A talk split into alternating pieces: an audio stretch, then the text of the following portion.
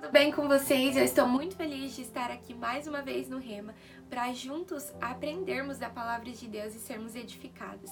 Então, se você não é inscrito ainda no nosso canal, já clica aqui na opção de se inscrever e para você não perder nenhum vídeo, nenhuma live, já ativa também o sininho, porque você vai ficar por dentro de tudo.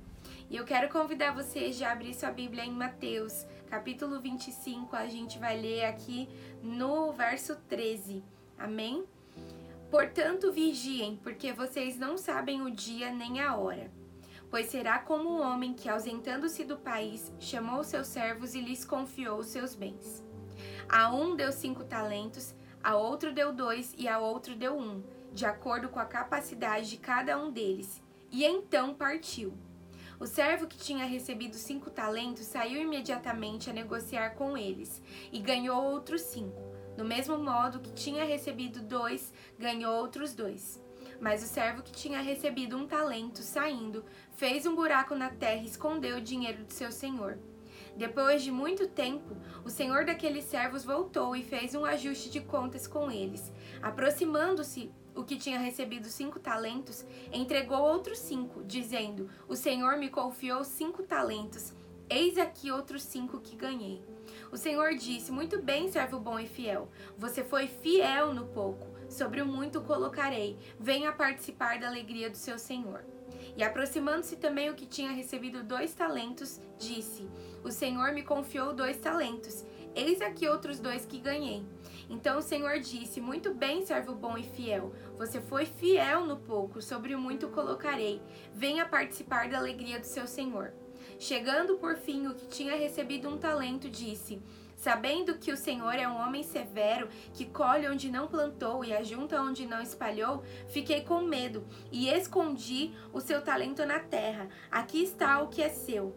Mas o Senhor respondeu: Servo mau e preguiçoso, você sabia que eu colho onde não plantei e ajunto onde não espalhei? Então você devia ter entregado meu dinheiro aos banqueiros, e eu, ao voltar, receberia com juros o que é meu. Portanto, tirem dele o talento e deem ao que tem dez. Porque a todo que tem, mais será dado, e terá em abundância. Mas ao que não tem, até o que tem lhe será tirado.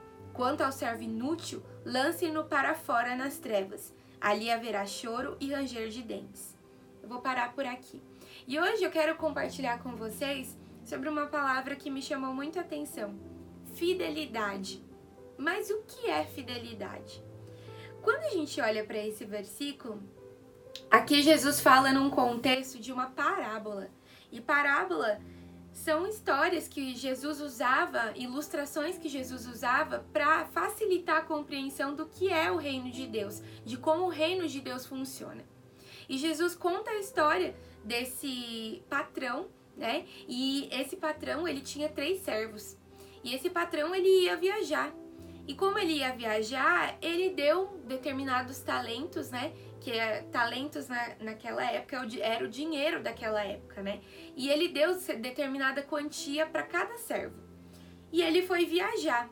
E cada servo, com aquilo que recebeu, tinha a responsabilidade de administrar da melhor maneira e também multiplicar aquele valor. E aqui a parábola conta que aquele que recebeu cinco talentos foi lá, multiplicou e ganhou mais cinco. Aquele que recebeu dois talentos foi lá e multiplicou por mais dois. Mas o que recebeu um talento, ele ficou tão revoltado por ter ganhado só um talento e porque ele achava injusto aquele patrão usar dele, né? Ele achava injusto porque ele chega a falar aqui numa parte da, da palavra que, que fala assim: Nossa, mas eu sabia que você era um homem severo, que colhe onde não plantou e ajunta onde não espalhou. Fiquei com medo e escondi o seu talento, ou seja, por medo e por, por raiva, por birra mesmo, aquele servo foi lá e escondeu o único talento que ele tinha e ele não multiplicou aquele talento. Só que a parábola diz que aquele patrão voltou depois da viagem e foi prestar contas com os seus servos, né? Os seus servos foram lá prestar contas e aí o servo que ganhou mais cinco talentos, ele recebeu. E olha que interessante a palavra que esse patrão deu para o servo que multiplicou o talento. Aqui diz no versículo 21, o Senhor disse: Muito bem, servo bom e fiel. Você foi fiel no pouco, sobre muito o colocarei. Venha participar da alegria do seu Senhor. Quando aquele servo também que multiplicou de dois talentos, multiplicou por mais dois, vai lá e presta contas para o seu patrão, o patrão fala a mesma coisa sobre fidelidade. Olha no verso 23. Então o Senhor disse: Muito bem, servo bom e fiel. Você foi fiel no pouco, sobre o muito colocarei. Venha participar da alegria do seu Senhor. Então aqui, Jesus deixa muito claro que mesmo que você ganhe cinco talentos ou dois talentos, o que importa não é a quantidade de talentos que você tem, mas é a sua fidelidade com aquilo que lhe foi entregue. E como que tem sido a sua jornada com Deus? Será que tem sido uma jornada de fidelidade, onde aquilo que Deus tem depositado nas suas mãos, você tem feito melhor? Você tem trabalhado para multiplicar aquilo que Deus tem colocado nas suas mãos? Talvez você esteja olhando essa palavra e falando, Jennifer, mas eu não. O que, que tem nas minhas mãos? O Senhor te deu a vida. O que você tem feito com a sua vida? Você tem sido fiel a Ele? Porque talvez você fale, ah, mas eu não tenho talento nenhum, eu não tenho nenhum recurso que eu poderia usar para multiplicar, para, sei lá, é... mas o que Deus tem colocado hoje nas suas mãos? Você tem saúde, você tem uma família, você tem vida. E o que você tem feito com a sua vida? Você tem sido fiel ao Senhor? Nas pequenas coisas, no seu dia a dia? Aqui o Senhor fala sobre a importância de uma vida de fidelidade. E é tão sério porque a palavra de Deus diz que aquele patrão ficou muito, ficou um bom tempo ausente da sua casa. Mas quando ele voltou, ele foi pedir, ele foi prestar, ele foi querer a prestação de contas dos servos, para saber o que, que aqueles servos tinham feito com aquilo que eles receberam. E aqui Jesus usou essa parábola para ilustrar que o reino de Deus é exatamente assim. Quando Jesus voltar, o Senhor vai querer que a gente preste conta a Ele sobre tudo que nós ganhamos do Senhor, tudo que o Senhor nos deu, porque na verdade é um empréstimo de Deus. O Senhor nos deu a vida, nos deu saúde, nos deu família, tem nos dado uma profissão, tem nos dado recursos financeiros. Tudo que o Senhor nos dá é para um propósito. E ele vai querer que você preste conta disso. E principalmente, o Senhor vai querer que a gente preste conta daquilo que nós temos feito com a nossa própria vida, das decisões que nós temos tomado, como nós temos levado a nossa vida. E será que nós estamos levando uma vida de fidelidade? Mas, Jenny, o que é fidelidade? E aí eu até peguei aqui um, um no dicionário sobre o que seria fidelidade, né? E aqui diz que é a característica ou qualidade do que é fiel, do que respeita alguém ou algo, lealdade. E uma outra, um outro significado aqui, constância nas afeições e nos compromissos assumidos com pessoas ou instituições. Eu achei interessante esse significado de constância nas afeições e nos compromissos. Porque fala muito, quando a gente fala de constância, é sobre algo que não muda apesar do tempo. Ele continua perene, ele continua da mesma forma. Será que quando o Senhor voltar, ele vai nos encontrar com o mesmo amor que nós tivemos quando nós aceitamos a ele?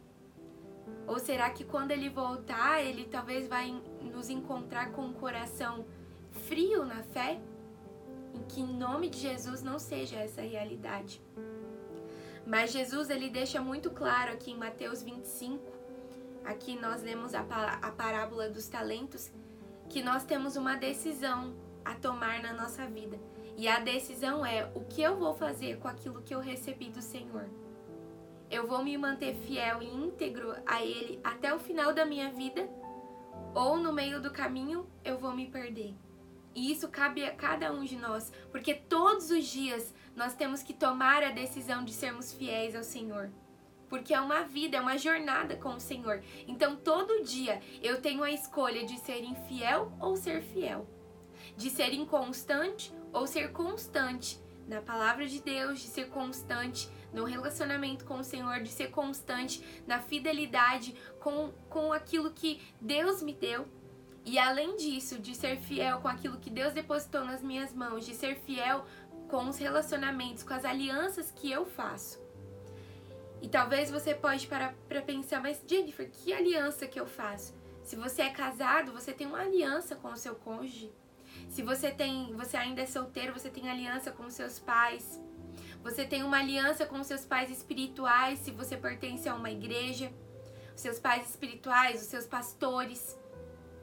Uma aliança com a sua igreja. E como você tem levado essa aliança? Você tem levado a sério ou muitas vezes você age de qualquer maneira? Ah, quando eu sinto que eu, que eu quero ser fiel, quando me é conveniente, eu sou fiel. Aqui, quando nós lemos a parábola, a gente vê nitidamente que o Senhor não estava olhando a quantidade dos talentos. Ou seja, quando o Senhor vier para que a gente pre preste contas a Ele, quando Jesus voltar, o Senhor não vai perguntar: "Ai, mas estava difícil de ser fiel para você, Jennifer? Você estava passando por muitas dificuldades, né, filha? Eu entendo que em alguns momentos, né, você não ia conseguir ser fiel." Não vai ser dessa maneira que o Senhor vai avaliar. Independente das circunstâncias, o Senhor vai querer encontrar uma serva fiel. Independente se as circunstâncias eram favoráveis, se para mim era favorável aquela situação, porque fidelidade não é sobre sentimento. Pode ser que um dia eu acorde e eu não tenho um sentimento, ah, eu não tô muito afim de agradar a Deus ou de ser fiel a Deus, mas não é sobre sentir, é sobre decidir. Quando eu decido que eu sou fiel ao Senhor, as minhas atitudes demonstrarão isso, dia após dia. E como que eu vou colocar isso na prática? É buscando na palavra de Deus, é querer conhecer a Deus dia após dia, é querer pedir ao Senhor, Senhor, transforma a minha vida, transforma o meu ser e o meu caráter, porque eu quero ser encontrada fiel a Ti. E eu não quero errar e muitas vezes virar as costas para o Senhor. Às vezes, sem perceber, nós podemos falar mal falar mal das pessoas que o Senhor confiou a nós, falar mal da igreja, falar, falar mal dos pastores, seja ou até mesmo fa é, falar mal das pessoas que estão ao nosso redor. Isso é infidelidade também.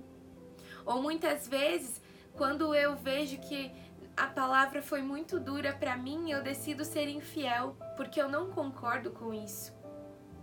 Nós vemos claramente aqui na palavra de Deus, até na jornada que Jesus teve com os seus discípulos, que uma boa parte dos discípulos, se eu não me engano, uma quantidade de 70 discípulos abandonaram o Senhor, porque acharam que a palavra de Jesus era muito dura e não quiseram mais seguir a Jesus. Eles foram infiéis. Então, que seja um momento para a gente parar e refletir. Será que eu estou sendo fiel, independente das circunstâncias? Porque quando você está num casamento, por exemplo, vem os altos e baixos de um casamento. E quando você estiver no, seu, no baixo, ali na, em situações difíceis mesmo do relacionamento, você não vai virar para o seu cônjuge e falar: Ah, eu não vou ser mais fiel a você, porque você está fazendo coisas que não me agradam. Você precisa manter a fidelidade porque você fez uma aliança, primeiramente com Deus antes do seu cônjuge. Então é sobre isso que eu queria deixar aqui, para que a gente refletisse sobre fidelidade. Eu consigo ser fiel mesmo quando as situações são difíceis para mim? Essa é uma pergunta que fica para mim e para você e que possamos pedir ao Senhor, Senhor, forge em mim um caráter de fidelidade, ainda que sejam situações desconfortáveis, ainda que muitas vezes, as, muitas vezes eu seja confrontada pelo Senhor em situações que me deixem desconfortáveis mesmo, que eu não deixe de ser fiel. Ainda que muitas vezes eu enfrente a doença, a pobreza, ainda que eu enfrente situações de vergonha ou humilhação, que eu permaneça fiel ao Senhor, que eu permaneça fiel, que o Senhor possa nos encontrar como servos bons e fiéis para a vinda dele. Amém? Então eu quero convidar você a orar nesse momento, pedir ao Senhor.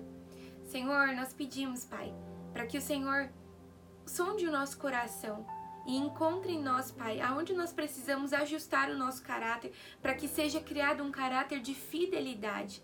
Ajuda, Pai, porque sem o, Senhor, o Teu Espírito Santo nós não vamos conseguir ser encontrados como servos bons e fiéis. Por isso, nos ajuda, Pai, para que em arrependimento e em quebrantamento o Senhor possa ir nos transformando. Para que quando o Senhor voltar, o Senhor nos encontre preparados, Pai. E o Senhor nos encontre, Pai, fiéis em tudo aquilo que o Senhor depositou nas nossas mãos e principalmente fiéis à Tua palavra, fiéis a Ti, fiéis e firmes na fé do, do Senhor Jesus. Pai, é o que eu te peço e te agradeço em teu nome. Amém. E essa é a palavra, pessoal. Espero que vocês tenham entendido, que vocês continuem refletindo sobre a fidelidade, porque eu creio que o Senhor continuará a trazer revelações ao coração de cada um. Amém? Que Deus abençoe e a gente se vê no próximo rema. Até mais!